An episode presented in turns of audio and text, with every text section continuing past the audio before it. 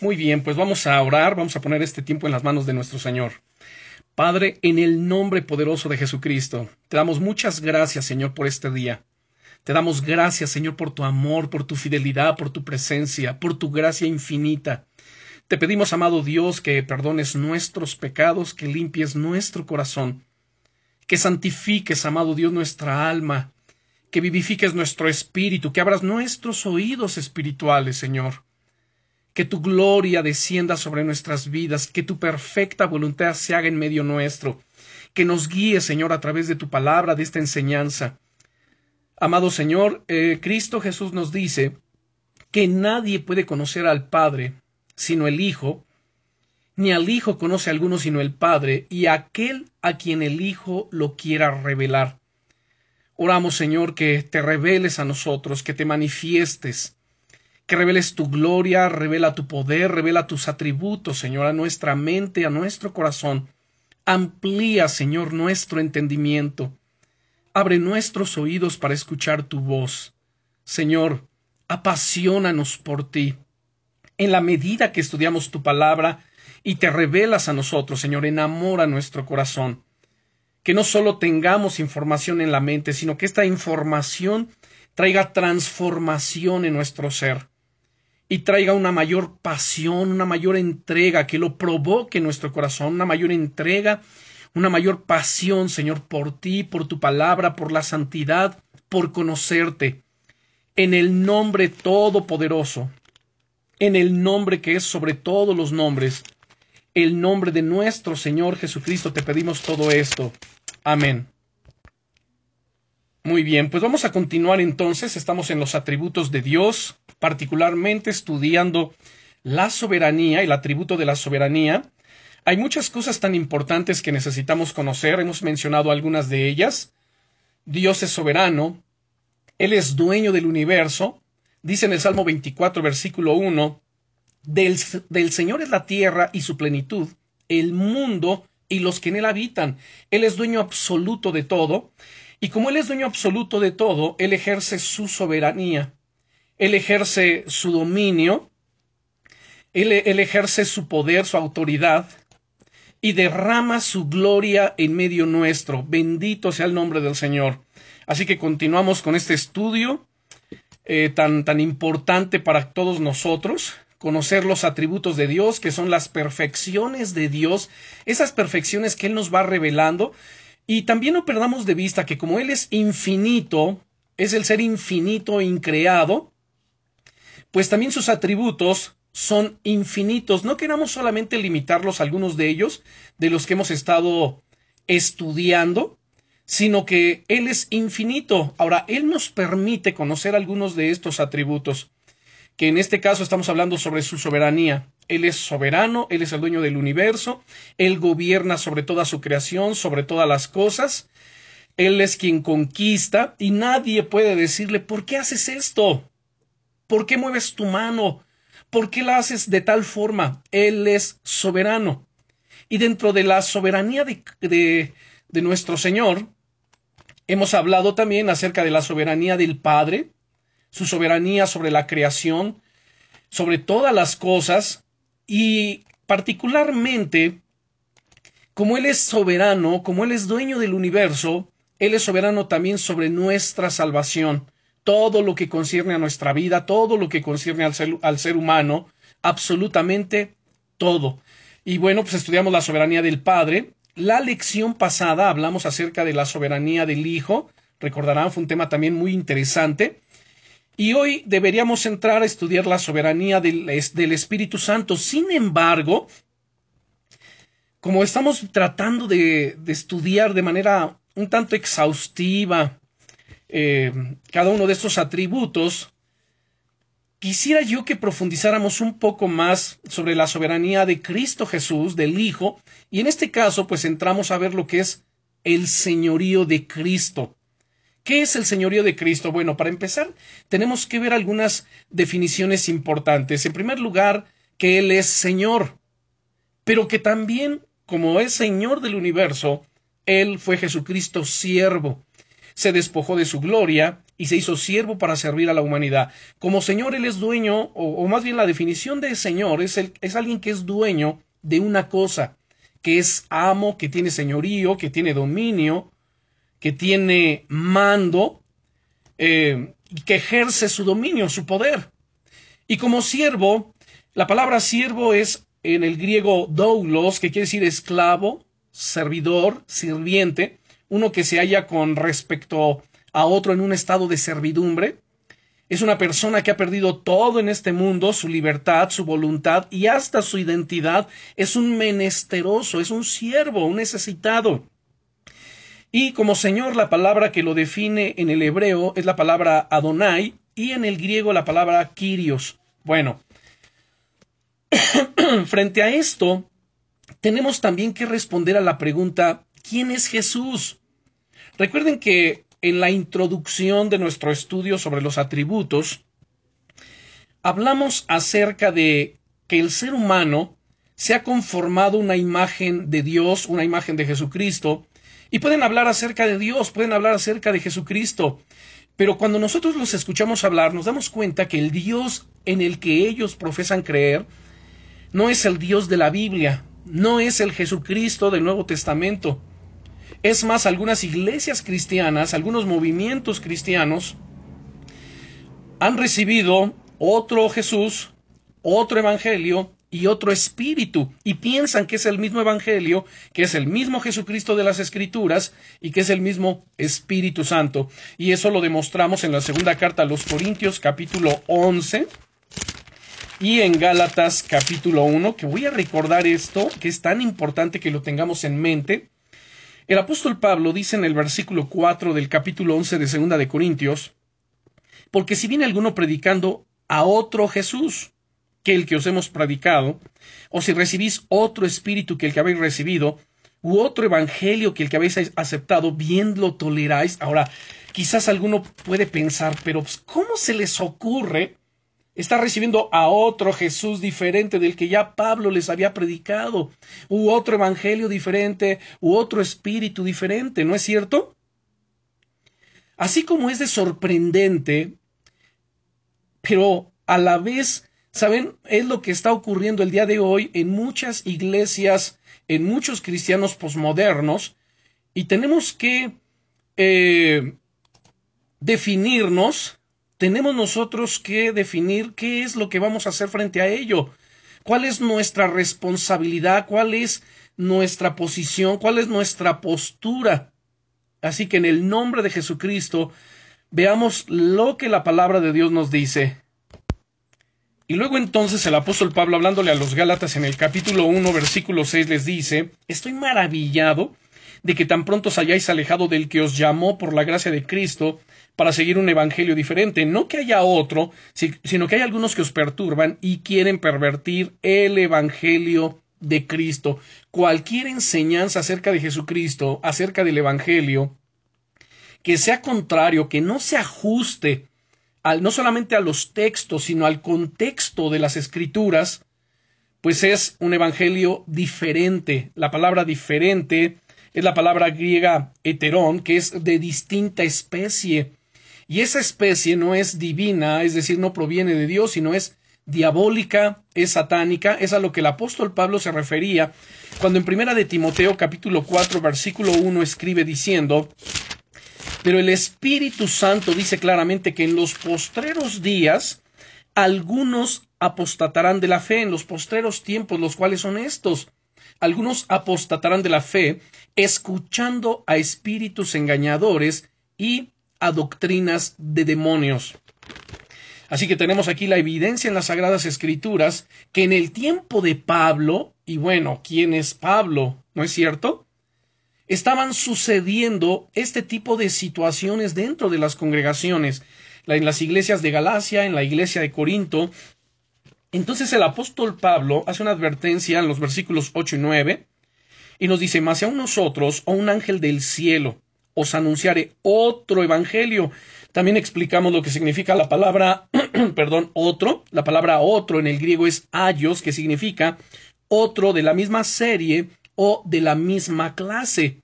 En este caso dice, si algunos anunciare este otro evangelio, es decir, otro que no sea de la misma serie o de la misma clase, sea que anatema.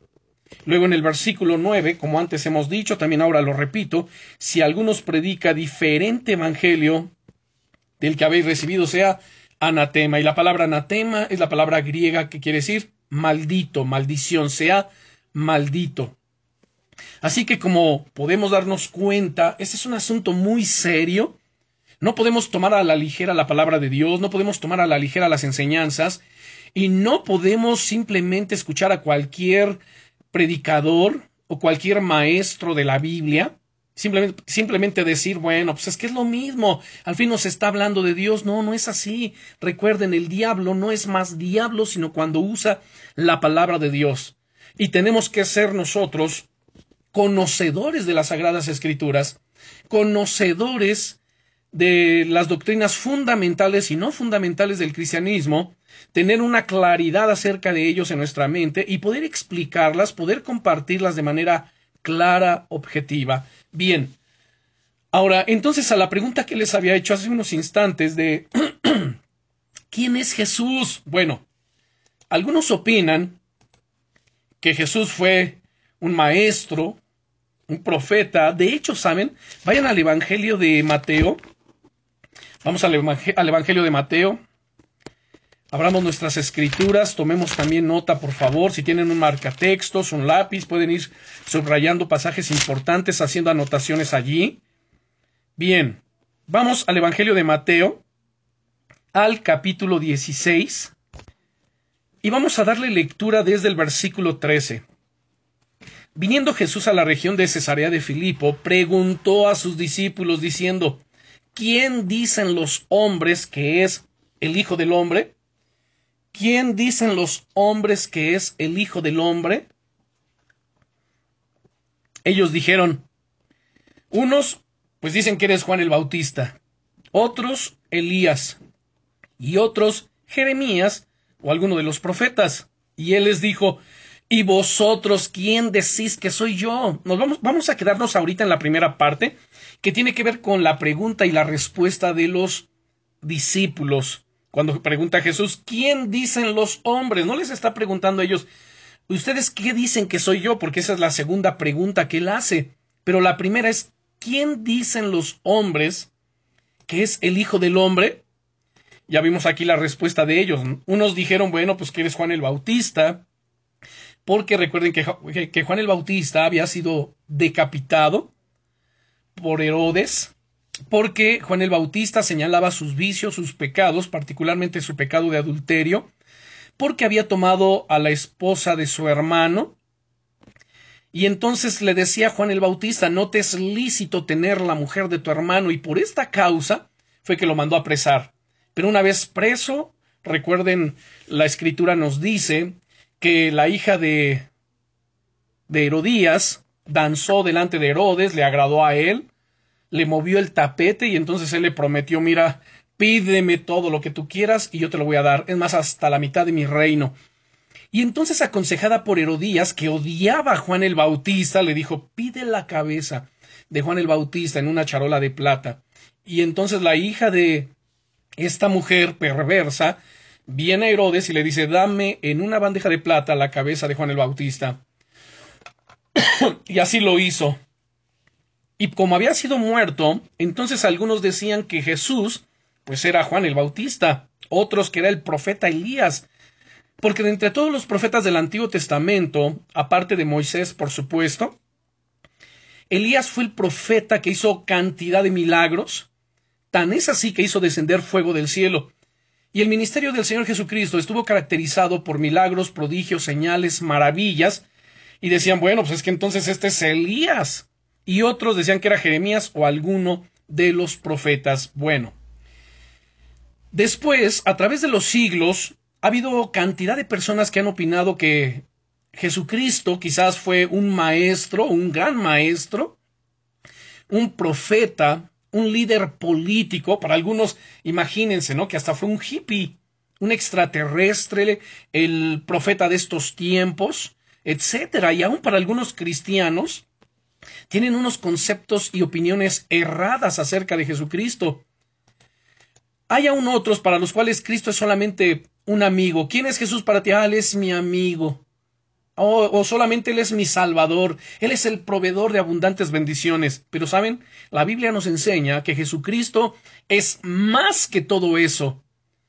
Cuando les preguntan en el versículo 15, y él les dijo, y vosotros, o sea, ya escuché cuál es la opinión de la gente acerca de mí, pero ustedes, mis discípulos, ustedes que caminan conmigo, que me escuchan, que ven eh, las maravillas, que están aprendiendo de viva voz, ¿quién dicen que soy yo? Respondiendo Simón Pedro, versículo 16 del capítulo 16 de Mateo, le dijo, Tú eres el Cristo, el Hijo del Dios viviente. Entonces le respondió Jesús, Bienaventurado eres, Simón, hijo de Jonás, porque no te lo reveló carne ni sangre, sino mi Padre que está en los cielos. Ahora, esto es algo que también ya expliqué, pero pues es oportuno que lo vuelva yo a mencionar. El Señor Jesucristo, hablando a sus discípulos y por supuesto a la gente, él dice lo siguiente, Nadie puede venir a mí si el Padre que me envió no lo trajere. La primera cosa que debemos entender es que ninguna persona, por simplemente nacerle el deseo, oh, es que yo quiero conocer a Jesús, o sea, como que le nació por iniciativa propia. La Biblia dice, y el mismo Jesucristo dice que no es así. Nadie, ninguno puede venir a mí si el Padre que me envió no lo trajere. Cuando una persona tiene en su corazón el anhelo, el deseo de conocer a Jesucristo, de reconocerlo como el Señor de su vida, es porque el Padre está operando en él. El Espíritu Santo ha venido a trabajar, a traer convicción de pecado, a hacerle entender que necesita la salvación. Es decir, está recibiendo qué? Revelación. El Señor Jesucristo en Mateo capítulo 11, versículo 27, dice lo siguiente. Todas las cosas me fueron entregadas por mi Padre. Ojo aquí todas las cosas, absolutamente, me fueron entregadas por mi Padre, y nadie conoce al Hijo sino el Padre, ni al Padre conoce alguno sino el Hijo, y escuche, y aquel a quien el Hijo lo quiera revelar. Conocer al Padre, conocer al Hijo, conocer a Jesucristo, conocer todas estas cosas que estamos hablando, no se conoce, no se entienden solamente por el esfuerzo humano por el esfuerzo, por la investigación humana. Eso solamente nos va a traer cierto grado de conocimiento, pero va a ser humano, sin un entendimiento claro ni revelación de la Biblia, de Jesucristo y de Dios. Cuando nosotros comenzamos a leer las Escrituras o en medio de una enseñanza o predicación decimos, wow, ahora entiendo esto, ahora conozco mejor al Señor, ahora conozco quién es Dios, ahora sé quién es Jesucristo, ahora entiendo sus atributos, ahora, ¿qué creen que está sucediendo? Está sucediendo que estamos recibiendo revelación. Nadie conoce al Padre sino el Hijo, ni al Hijo conoce a alguno sino el Padre, y aquel a quien el Hijo lo quiera revelar. Todo viene exclusivamente por revelación. Recuerden las palabras que estábamos leyendo en Mateo capítulo 16, cuando el Señor Jesucristo les pregunta, ¿quién dicen los hombres que es el Hijo del Hombre? Entonces ellos mencionan, bueno, pues dicen que eres Juan el Bautista, otros dicen que eres Elías, que eres eh, cualquiera de los profetas, ¿no es cierto? Jeremías o Ezequiel, etcétera, cualquiera de los profetas. Y entonces al Señor Jesucristo les pregunta, bueno, ¿y ustedes quién dicen que soy yo? A lo que entonces Pedro responde en el versículo 17 diciendo, tú eres el Cristo, el Hijo del Dios viviente. ¿Y qué le dice Jesús a eso? Bienaventurado eres, Simón, hijo de Jonás, en el verso 16 responde Pedro, tú eres el Cristo, el Hijo del Dios viviente. En el 17 entonces le respondió Jesús, bienaventurado eres Simón, hijo de Jonás, porque no te lo reveló. Noten, aquí habla de la revelación. La palabra revelar es la palabra griega apocolupsis, de donde viene la palabra eh, que nosotros usamos para apocalipsis la palabra castellana apocalipsis. Bien, entonces esa palabra apocalipsis o apocolipsis del griego significa develar, revelar algo que está oculto, mostrarlo. Es como el descorrer de una, una cortina y develar lo que está detrás de ella. Bien, esto mismo, para entender a Jesucristo, para conocerle a Él, conocer la Biblia, conocer a Dios, conocer la, eh, el reino de los cielos y las doctrinas fundamentales, como ya lo mencioné, no viene por el estudio natural del ser humano, sino por revelación de Jesucristo. Mucha gente ha leído la Biblia, pero no la entiende. Mucha gente trata de conocer quién es Dios por sus esfuerzos humanos, pero no, no lo entiende. ¿No es así? Es más gente que nos escucha predicar y dice, no, yo no entiendo eso. Como dice Pablo en Primera de Corintios, porque para el hombre natural no puede entender las cosas que son del Espíritu de Dios, porque se han de discernir espiritualmente y para él son locura, no las puede entender. Y quizás así estábamos, no quizás, sino más bien así estábamos nosotros en otro tiempo, sin entendimiento, sin revelación, pero hemos recibido qué? Revelación de Jesucristo. Y esta revelación no tiene nada que ver con la revelación de... Porque hay dos tipos de revelación, permítanme hacer esta aclaración. Una es la que los apóstoles recibieron y los profetas a través de la inspiración del Espíritu Santo para escribir las sagradas escrituras. Las sagradas escrituras fueron escritos o escritas en un lapso de aproximadamente 1500 años por alrededor de 40 escritores diferentes, los cuales obviamente la gran mayoría de ellos no se conocieron, imagínense 1500 años, 40 autores, pero detrás de cada uno de ellos estaba el Espíritu Santo, quien los inspiró para escribir, quien les dio revelación. Y cuando estamos hablando ahorita sobre recibir revelación de Jesucristo para conocerle, no estamos hablando de esa revelación que viene por la inspiración para escribir una porción de las escrituras. El canon bíblico ya está conformado, el canon bíblico está completo, ya no hay nada más que se le pueda agregar, no hay nada más pero nos estamos refiriendo a la revelación que viene del Espíritu Santo al abrir qué? Nuestro entendimiento y comprender, conocer las sagradas escrituras, conocer a Jesucristo. Los ejemplos que ya puse hace un momento de cuando uno lee la Biblia, no la entiende, pero de repente, cuando escuchamos un mensaje, una predicación, una enseñanza ungida de parte del Señor, y ahí recibimos revelación porque decimos, wow, ahora yo entiendo, mire, eso lo había leído y no lo había entendido, pero ahora lo entiendo. ¿Qué sucedió en ese momento? Recibimos revelación. Los apóstoles de Jesucristo,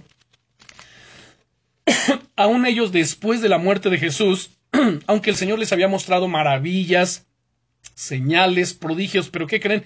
Estaban sin entendimiento. Cuando el Señor resucita de los muertos y se aparece a ellos, según Lucas capítulo 24, Voy a leer desde el verso 36. Dice, mientras ellos aún hablaban de estas cosas, acerca de que Jesucristo había sido resucitado, de que algunos de ellos los habían visto, de cómo se les había aparecido a dos discípulos de camino a Emaús. Bueno, dice que mientras hablaban estas cosas, Jesús se puso en medio de ellos y les dijo, paz a vosotros, shalom. Entonces, espantados y atemorizados, pensaban que veían espíritu. Pero él les dijo, ¿por qué estáis turbados? ¿Y, y vienen a vuestro corazón estos pensamientos? Mirad mis manos y mis pies, que yo mismo soy, palpad y ved, porque un espíritu no tiene carne ni huesos, como veis que yo tengo. Y diciendo esto, les mostró las manos y los pies, y como todavía ellos de gozo, ahora de gozo, eh, al principio de miedo, no creían, estaban turbados, pero ahora de gozo no lo creían, y estaban maravillados, les dijo, ¿tenéis aquí algo de comer? Entonces le dieron parte de un pez asado y un panal de miel, y él lo tomó, y comió delante de ellos. Y les dijo, Estas son las palabras que os hablé estando aún con vosotros, que era necesario que se cumpliese todo lo que está escrito de mí en la ley de Moisés, en los profetas y en los salmos. Entonces les abrió el entendimiento para que comprendiesen las, las, escrituras. Qué importante, Señor, abre mi entendimiento. Dame entendimiento. Si vamos a leer la Biblia, vamos a estudiar las escrituras, Señor, dame entendimiento. Esto es, ese entendimiento es equivalente a la revelación de la que estamos hablando de Mateo capítulo 16 y capítulo 11. Porque ¿cómo es que conocemos a Jesucristo? Por el estudio de la palabra. En San Juan 5:39 el Señor Jesucristo nos dice, escudriñad las escrituras porque a vosotros os parece que en ellas tenéis la vida eterna y ellas son las que dan testimonio de mí. No hay otra forma de conocer a Jesucristo sino a través de las escrituras. Y no lo podemos entender ni conocer si no es por revelación de Jesucristo. Entonces aquí dice el verso 45, les abrió el entendimiento, les dio revelación para que comprendiesen. Entonces, esta revelación tiene que ver con que el entendimiento es abierto, con comprender las escrituras, con comprender, conocer quién es Jesucristo, quién es Dios, las doctrinas, el Espíritu Santo, bueno, todo lo que concierne a Dios y al reino de los cielos. Perdón. Y está la otra revelación, que es la inspiración de las Sagradas Escrituras, de la cual ya no está en función, ya se cumplió el canon bíblico, tenemos las escrituras completas, así que no podemos hablar de revelación en ese sentido de, oh, es que el Señor me reveló un nuevo texto de la Biblia, un nuevo capítulo, no, eso no existe, eso es diabólico, pero sí existe este tipo de revelación que es que tiene que ver con abrir el entendimiento, comprender las escrituras. Bien, dice el verso 46, y les dijo, o sea, una vez que les abre el entendimiento, les dice, así está escrito, y así fue necesario que el Cristo padeciese y resucitase de los muertos al tercer día, y que se predicase en su nombre el arrepentimiento y el perdón de pecados en todas las naciones, comenzando desde Jerusalén. Y vosotros sois testigos de estas cosas. He aquí yo enviaré la promesa de mi Padre sobre vosotros. Esa promesa cuál era? Recibir la llenura del Espíritu Santo, lo cual se cumplió a partir de Hechos capítulo 2 en el día de Pentecostés. Y digo que se cumplió a partir porque no fue ahí todo el cumplimiento, sino que en cada época, en cada año o en cada siglo de la era cristiana, continúa cumpliéndose esa escritura, el derramamiento del Espíritu Santo hasta que la iglesia sea quitada de esta tierra. Bien, dice, pero quedaos vosotros en la ciudad de Jerusalén hasta que seáis investidos de poder de lo alto. Regreso entonces a Mateo capítulo 11, versículo 27. Todas las cosas me fueron entregadas por mi Padre. Y nadie conoce al Hijo sino el Padre, ni al Padre conoce a alguno sino el Hijo, y aquel a quien el Hijo lo quiera revelar. Entonces ustedes y yo podemos gozarnos delante del Padre. Por supuesto, de ninguna manera tener un pensamiento, un sentimiento de superioridad, oh, es que yo tengo mayor revelación porque conozco y porque sé, no, no es así. Con humildad reconocemos y le decimos, Señor, te damos muchas gracias por la revelación, por el entendimiento que tú nos das en las escrituras, porque te estás revelando, porque te estás manifestando, Señor, a nuestras vidas, porque cada día que estudio la palabra, porque cada día que me sumerjo en las escrituras, te conozco mejor. Gracias, Señor, por tu fidelidad, porque yo no pudiera conocerte si no es por revelación. No es cierto que cuando pertenecíamos a otra religión, en mi caso católico, yo hablaba de Jesús, decía que creía en Jesús, decía que creía en Dios, pero nos damos cuenta que ese Dios del catolicismo no es el Dios de la Biblia. El Jesús que ellos predican, que ellos enseñan, no es este Jesús. Es justamente lo que ya citamos en, segunda, de, eh, perdón, segunda de Corintios, capítulo 11, versículo 4, donde dice el apóstol Pablo a los Corintios, porque si viene alguno predicando a otro Jesús, es otro Jesús que el que os hemos predicado, o si recibís otro espíritu que el que habéis recibido, u otro evangelio que el que habéis aceptado, bien lo toleráis. Cuando hablamos con un católico, el católico dice, bueno, pero es que es el mismo Dios, es el mismo Jesús. No, ni es el mismo Dios, ni es el mismo Jesús. Su Dios tolera idolatría. Cuando nuestro Dios bíblico, el Dios de la Biblia, dice, no tendrás imágenes, no te harás imagen, ninguna semejanza de cosa que está arriba en los cielos, ni abajo en la tierra ni debajo de las aguas de la tierra. No te inclinarás a ellas, no las honrarás, porque yo soy tu Dios fuerte, celoso, que visito la maldad de los padres sobre los hijos, hasta la tercera y cuarta generación de los que me aborrecen. Y nuestro Dios además en el Salmo 115 dice, partiendo del versículo 4 dice, los ídolos de ellos son plata y oro, obra de manos de hombres, tienen boca mas no hablan, tienen ojos mas no ven, orejas tienen mas no oyen, tienen narices mas no huelen, manos tienen mas no palpan, tienen pies mas no andan, no hablan con su garganta, semejantes a ellos son los que las hacen y cualquiera que en ellos confía. ¿Se dan cuenta? Nuestro Dios no acepta idolatría, su Dios de ellos sí. Nuestro Jesús murió en la cruz del Calvario, fue sepultado y resucitó al tercer día y está a la diestra del Padre. Pero el Dios, el Jesús de ellos está en una cruz, por eso lo pueden ver todo el tiempo ahí clavado en una cruz. Y podemos hacer cantidad de comparaciones, lo cual ya hice en la introducción de nuestro estudio sobre los atributos de Dios. Solamente menciono esto para que se den cuenta que no es lo mismo. El Jesús que profesábamos creer, aunque decíamos es Jesús el que murió en la cruz, pues, pero en realidad era otro Jesús. Ya explicamos qué significa la palabra otro, del griego ayos, otro de distinta especie. Y esa especie distinta proviene del infierno, es satánico, lo que dice 1 Timoteo 4.1, pero el Espíritu dice claramente, el Espíritu Santo, que en los postreros tiempos, los cuales son estos, algunos apostatarán de la fe, escuchando espíritus engañadores y doctrinas de demonios. Y en el capítulo 11 de segunda de Corintios, donde Pablo les está hablando eso a los a esta iglesia de Corinto, de que reciben otro Jesús, otro Evangelio y otro Espíritu, cuando llega al versículo 14, dice, y no es maravilla porque el mismo Satanás se disfraza como ángel de luz. Es que se me apareció el Cristo en la penca del maguey. Se apareció el Cristo o la Virgen en, la, eh, eh, en una hoja de tamal, etcétera. ¿Saben? Todo eso es diabólico. No puede ser.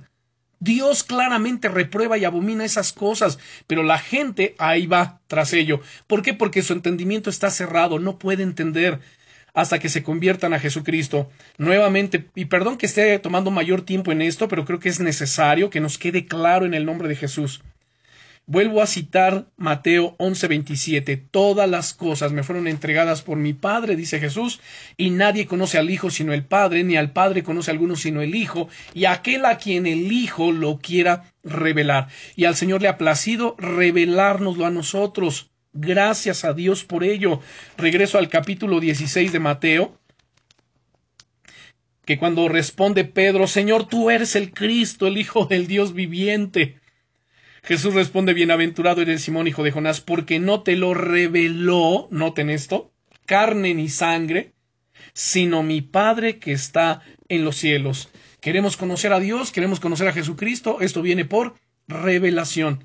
Y ustedes y yo debemos sentirnos bienaventurados, gozarnos en Dios por la revelación que estamos recibiendo de su palabra, y entonces darle ese respeto, esa honra y ese valor en nuestras vidas, apreciando cada día la palabra de Dios, apreciando a Jesucristo, amándolo con todo nuestro ser, rindiendo todo lo que somos, rindiendo nuestros talentos, nuestros dones, y que todo sea utilizado en sus manos para su gloria y para su honra.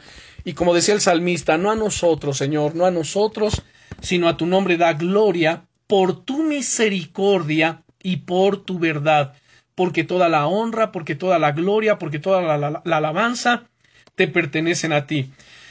Entonces, como ya vimos aquí, todo lo que estamos aprendiendo, lo que estamos entendiendo, solamente ha sido posible y es posible por revelación de Jesucristo. Y además, ahora que tenemos al Espíritu Santo en nosotros, él precisamente está trayendo parte de la revelación a nosotros, a nuestra mente, a nuestro entendimiento. Y que justamente se tiene que ver con San Juan capítulo 16, desde el verso 5, cuando el Señor Jesucristo hablando con los discípulos les dice, pero ahora voy al que me envió, y ninguno de vosotros me pregunta dónde vas. Antes, porque os he dicho estas cosas, tristeza ha llenado vuestro corazón. Pero yo os digo la verdad, os conviene que yo me vaya, porque si no me fuera, el consolador no vendrá a vosotros. La palabra consolador en el griego es la palabra paracleto, que quiere decir uno que está junto ahí, junto a mí. Eh, de ahí también se deriva la palabra latina advocatos, que es abogado, uno que está para asistirme, para defenderme, para auxiliarme, aquel que acude a la corte en representación de otro. Y esto es lo que el Espíritu Santo está haciendo por el creyente, por cada uno de nosotros. Bien, si no me fuere, el consolador no vendría a vosotros, pero si yo me fuere, os lo enviaré, y cuando él venga, convencerá al mundo de pecado, de justicia y de juicio. En el versículo 9 dice el Señor Jesucristo, de pecado por cuanto no creen en mí, de justicia por cuanto voy al Padre y no me veréis más, y de juicio por cuanto el príncipe de este mundo ha sido ya juzgado. Noten que dentro de las funciones y las cosas que viene a hacer el Espíritu Santo, están estas tres, convencer al mundo de qué? De pecado, de justicia y de juicio. ¿Qué significa convencer de pecado? Porque dice de pecado por cuanto no creen en mí, dice Jesús. Esto significa que el Espíritu Santo trae convicción, trae convencimiento al corazón del ser humano. Y cuando uno dice yo necesito a Jesús, yo entiendo que soy un pecador y que mi vida separada de Él no tiene sentido. Bueno, esto solamente es posible u obedece a la acción del Espíritu Santo en nosotros. Bien, luego dice en el versículo 12, Aún tengo muchas cosas que deciros, pero ahora no las podéis sobrellevar. Pero cuando venga el Espíritu de verdad, Él os guiará toda la verdad, porque no hablará por su propia cuenta, sino que hablará todo lo que oyere y os hará saber, escuche, las cosas que habrán de venir. Él nos las hace saber cómo, abriendo nuestro entendimiento, dándonos esa revelación. Recuerden, cuando hablamos de revelación, lo hablamos en términos de qué? De que nuestro entendimiento es abierto, de que recibimos comprensión acerca de las escrituras, acerca de Jesucristo, del Padre, del Espíritu Santo, de las doctrinas, del reino de los cielos, etc.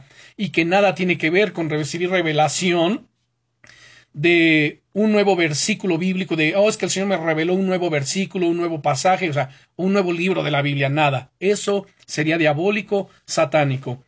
Entonces, enfatizo el verso 13, pero cuando venga el Espíritu de verdad, Él os guiará toda la verdad, porque no hablará por su propia cuenta, sino que hablará todo lo que oyere y os hará saber las cosas que habrán de venir. Él me glorificará, noten.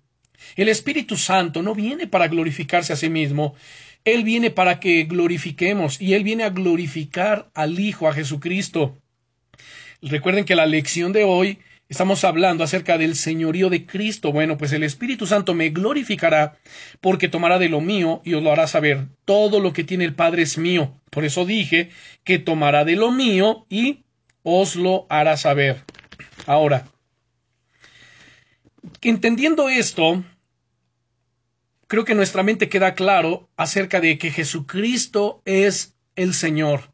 Jesucristo es Adonai. Jesucristo es el Kyrios. ¿Qué significa esto? Bueno, pues significa que Jesús es Dios.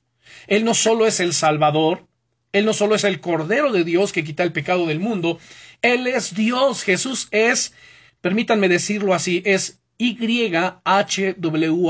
¿Qué son estas cuatro consonantes? YHWH es el nombre dado a Dios en el hebreo y que ya lo expliqué también hace dos lecciones atrás. Y que acerca de estas cuatro consonantes se desconoce la pronunciación correcta del nombre debido a la falta de vocales en la escritura hebrea. Los judíos consideraron tan sagrado el nombre de Dios que dejaron de pronunciarlo en público y solamente se le permitía hacerlo a los sacerdotes dentro del templo. Cuando ellos leían las escrituras, en lugar de pronunciar el nombre YHWH, estas cuatro consonantes, ellos decían Adonai. Adonai, que significa el Señor. Ahora, recuerden ustedes que ya lo había enseñado, voy a repetir esto de Adonai, porque esta doctrina de la soberanía de Dios se refiere al control absoluto que Dios tiene sobre todo, incluyéndonos. Pero ahora estamos hablando acerca de Jesucristo. Él es Dios. A Dios se lo llama con un nombre que indica su soberanía. Adonai en el Antiguo Testamento, que este término Adonai aparece alrededor de 429 veces, y es una palabra compuesta. Adon significa alguien que controla o uno que está a cargo.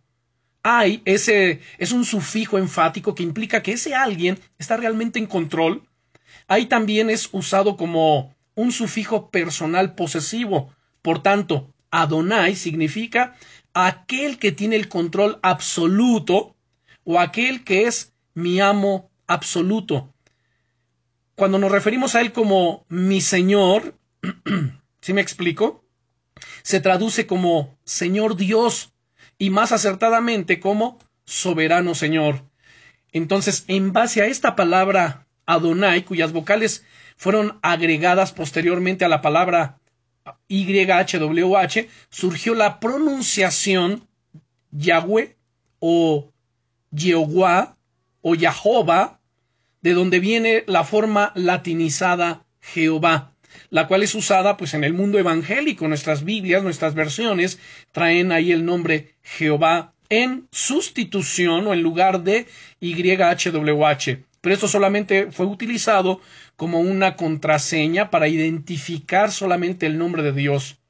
Ahora, se cree que la traducción correcta o la pronunciación correcta puede ser Yahvé o Yahweh, la cual da un sentido de existencia de eternidad, porque la palabra Yahweh está relacionada con la palabra Haya, que es ser o existencia.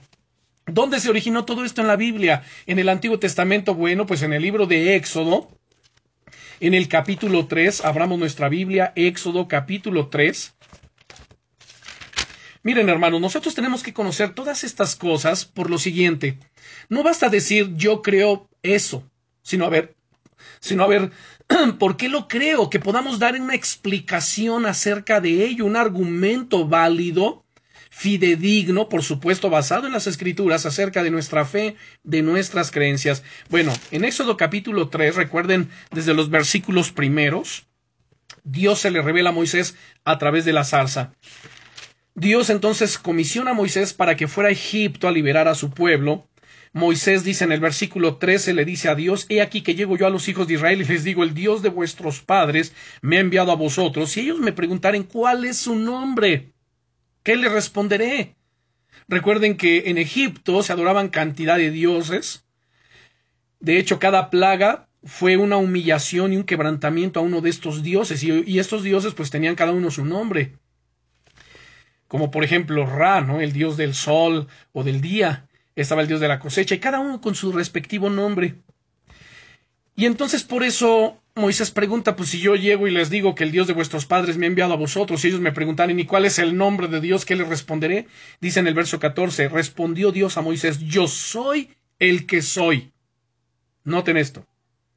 Y dijo, así dirás a los hijos de Israel, yo soy, me envió a vosotros. Aquí cuando dice, yo soy, me envió a vosotros, en el ah, original hebreo encontramos las palabras perdón, estas consonantes Y, H, W, H. Dice en el verso 15, además dijo Dios a Moisés, así dirás a los hijos de Israel. Aquí nuestra Biblia dice Jehová, el Dios de vuestros padres, pero en el original, en el hebreo, es Y, H, W, H, el Dios, el Elohim de vuestros padres, el Dios de Abraham, Dios de Isaac, Dios de Jacob, me ha enviado a vosotros. Este es mi nombre, ¿cuál? Y, H, W, H, el yo soy me envió a vosotros. Este es mi nombre para siempre, con él se me recordará por todos los siglos. Entonces, Éxodo 3:14 nos está presentando cómo Dios mostró a Moisés lo que su nombre significa. ¿Qué significa su nombre? Yo soy el que soy. Yo soy lo que soy. Eternidad, existencia. Soy proveedor, soy padre, soy resurrección, soy vida, soy todo lo que tú necesitas que yo sea. Y Jesús en el Nuevo Testamento habla de sí mismo y se presenta también como yo soy. ¿Saben? Yo soy era tan sagrado y sigue siendo tan sagrado para los judíos, para los hebreos o para los israelitas, que no lo pronunciaban y si alguien se atrevía a hablarlo, era una blasfemia. Por ello, cuando él se presentaba como el yo soy, los judíos lo perseguían, los líderes religiosos crujían sus dientes contra él, y entonces Jesús les preguntaba, a ver, ¿por cuál de las obras que yo hago ustedes me acusan o me condenan? Y le, respondían, bueno, pues por las obras que tú haces, por ninguna. Pero sí porque siendo hombre te haces Dios, porque él decía que era el Hijo de Dios, era el yo soy. Miren, en el Evangelio de San Juan, vamos a abrir las escrituras. En el Evangelio de San Juan, el Señor Jesucristo expresa repetidas veces y en repetidas ocasiones la frase yo soy. Vamos a mirar en el capítulo 8, por favor, capítulo 8, versículo 12. Y dice el Señor Jesucristo, otra vez Jesús les habló diciendo, yo soy la luz del mundo, el que me sigue no andará en tinieblas, sino que tendrá la luz de la vida. ¿Cómo se presentó? No se presentó solo como la luz de este mundo, sino yo soy, el yo soy. Luego en, el, en este mismo capítulo 8, versículo 24, dice, por eso os dije que moriréis en vuestros pecados, porque si no creéis que yo soy, noten, si no creéis que yo soy, él estaba diciendo, si no creéis que YHWH, o sea, yo soy el eterno, en vuestros pecados moriréis. Luego vean el verso 26. Muchas cosas tengo que decir y juzgar de vosotros, pero el que me envió es verdadero. Y yo lo que he oído de él, esto hablo al mundo. Luego vamos al capítulo 10 capítulo 10, por favor. y veamos el versículo 11. En el versículo 11 dice el Señor Jesucristo, perdón, de hecho el versículo 9, vamos a ver el versículo 9 y luego vamos a ver el versículo 11. En el versículo 9 dice el Señor Jesús, yo soy la puerta. Ahora se presenta como, yo soy la puerta. El que por mí entrare será salvo, y entrará y saldrá y hallará pastos. Luego en el versículo 11 dice el Señor Jesucristo, yo soy el buen pastor. El buen pastor su vida da por las ovejas. Verso 14, yo soy el buen pastor y conozco mis ovejas y las mías me conocen. Ahora vamos al capítulo 14, versículo 6. Capítulo 14 y versículo 6. Jesús le dijo, yo soy el camino y la verdad y la vida. Nadie viene al Padre sino por mí. Qué impresionante, ¿no es cierto? Vamos también a capítulo 11 de San Juan, capítulo 11, y veamos el versículo 25. San Juan, capítulo 11, versículo 25. Le dijo Jesús, yo soy la resurrección y la vida, el que cree en mí, aunque esté muerto, vivirá. Como pueden darse cuenta, vimos eh, varias veces, seis veces, siete veces, que Él se presenta como el yo soy. Sin embargo, hay una de esas ocasiones que encierra un gran significado respecto de su persona. Y la frase utilizada es o la encontramos eh, en San Juan capítulo 8, versículo 58. Vamos al a San Juan capítulo 8. ¿Qué sucede aquí? Él está disertando con los judíos, con los escribas, con los fariseos. Y entonces veamos desde el verso 48. Dice, respondieron entonces los judíos y le dijeron, ¿no decimos bien nosotros que tú eres samaritano y que tienes demonio?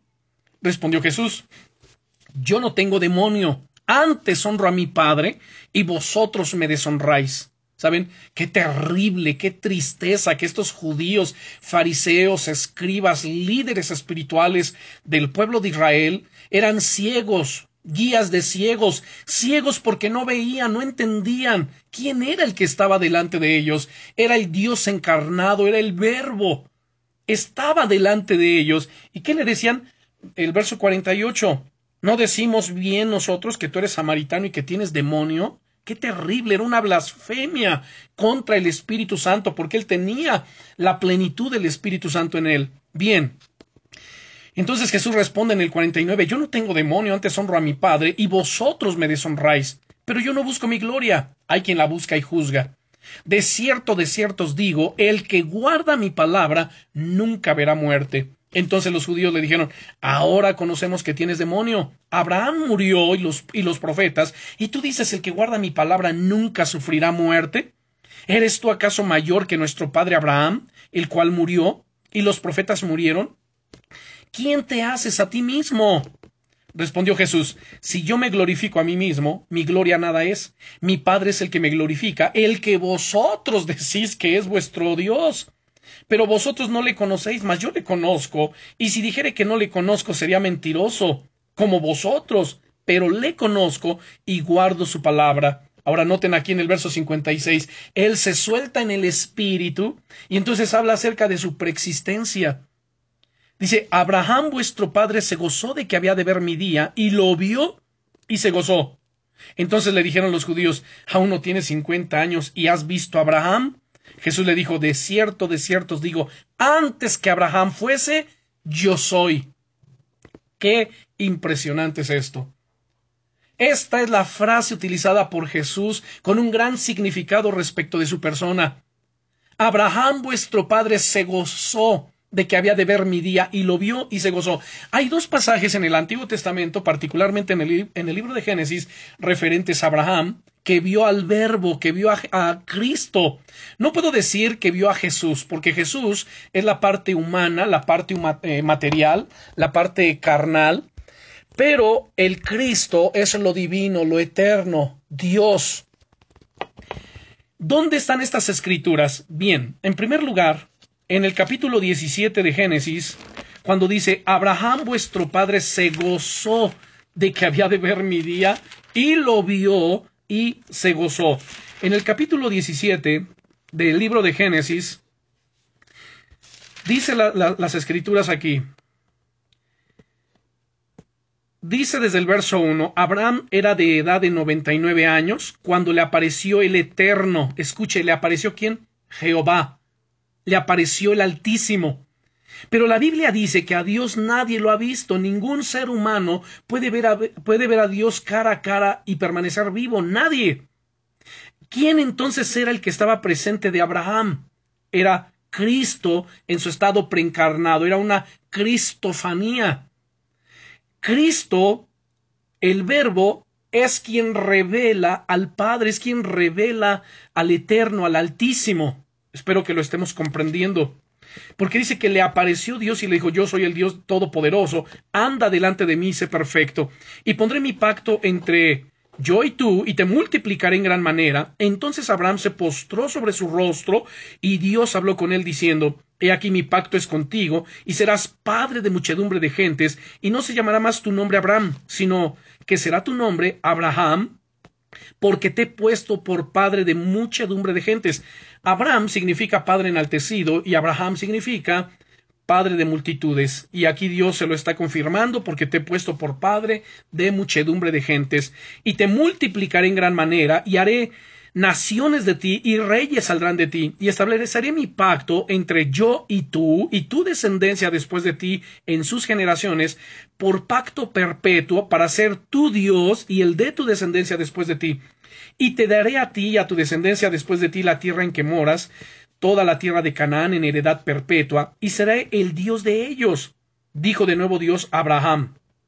En cuanto a ti guardarás mi pacto, tú y tu descendencia después de ti por sus generaciones, este es mi pacto que guardaréis entre mí y vosotros, y tu descendencia después de ti. Será circuncidado todo varón de entre vosotros. Circuncidaréis pues la carne de vuestro prepucio, y será por señal del pacto entre mí y vosotros.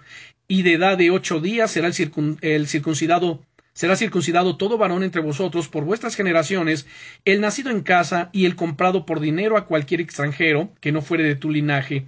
Debe ser circuncidado el nacido en tu casa y el comprado por tu dinero, y estará mi pacto en vuestra carne por pacto perpetuo. Y el varón incircunciso, el que no hubiere circuncidado la carne de su prepucio, aquella persona será cortada de su pueblo, ha violado mi pacto.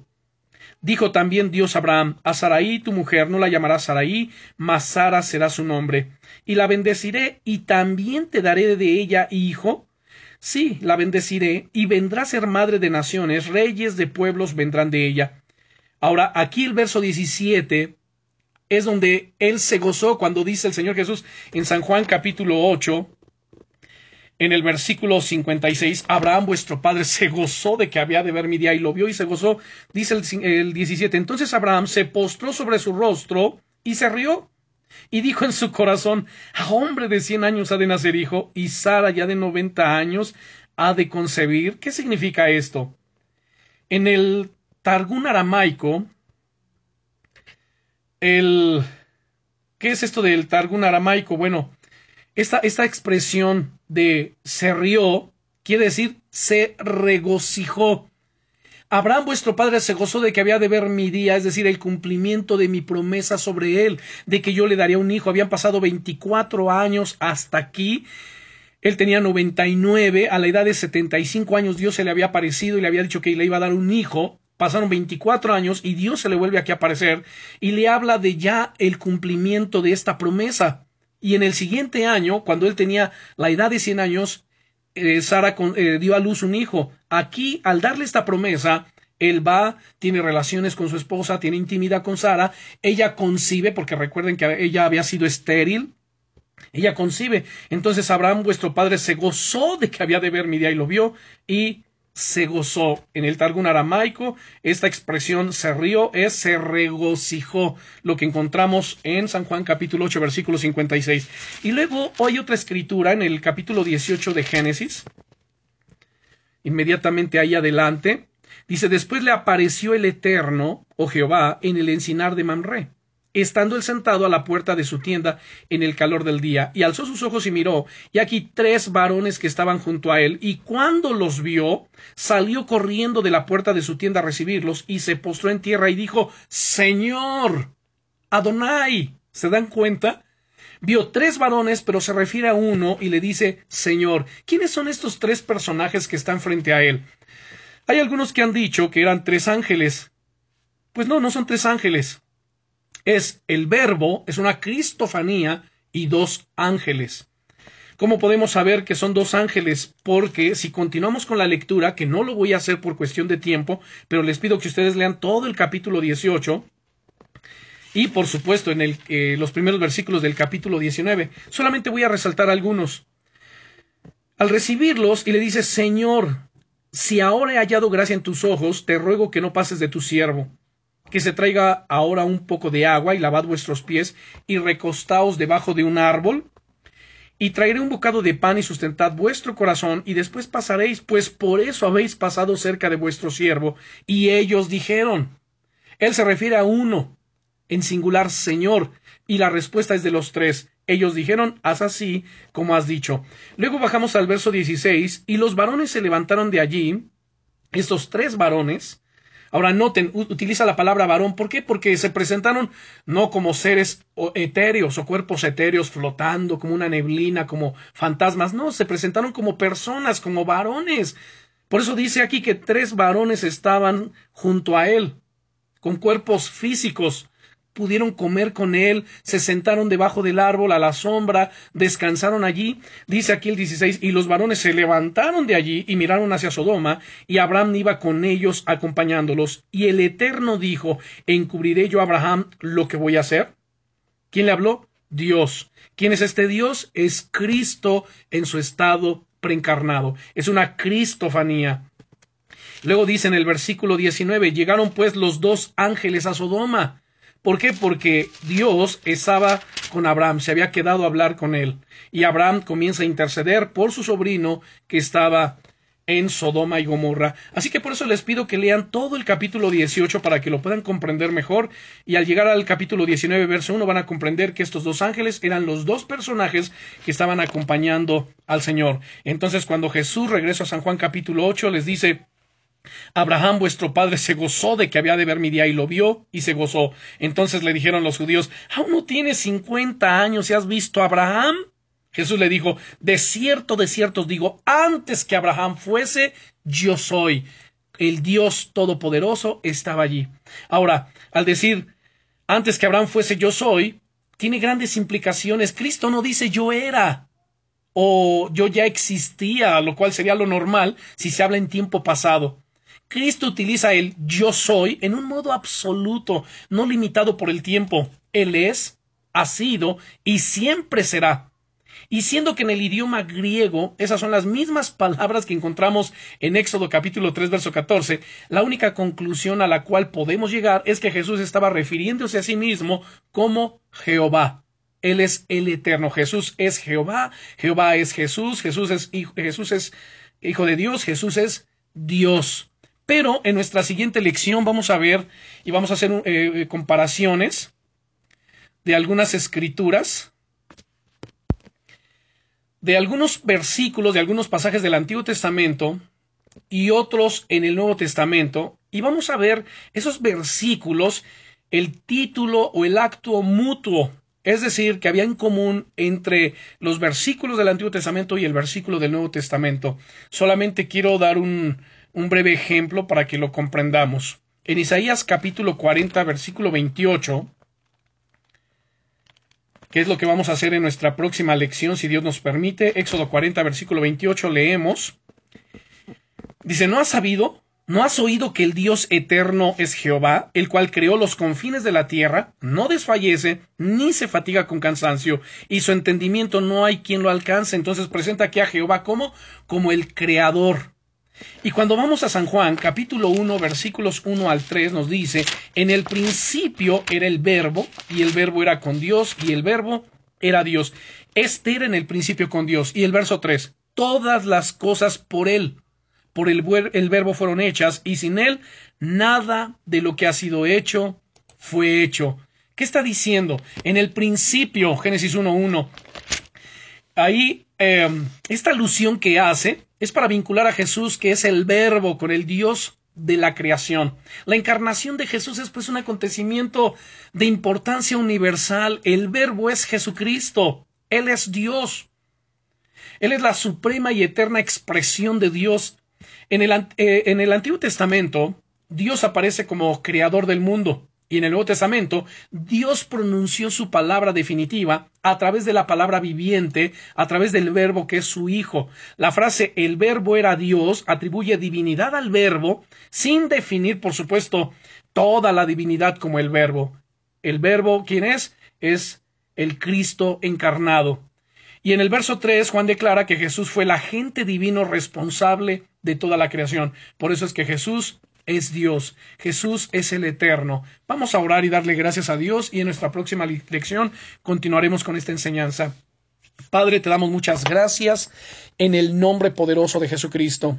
Gracias por todo lo que tú nos estás mostrando por la revelación que traes a nuestro entendimiento, por la guianza y dirección de tu Espíritu Santo. Te pedimos, Rey eterno, que afirmes tu conocimiento en nuestro corazón, en nuestro entendimiento, que te sigas glorificando día a día, y agradecemos tus bondades, agradecemos tu fidelidad, y gracias, Señor, por toda tu enseñanza y el conocimiento.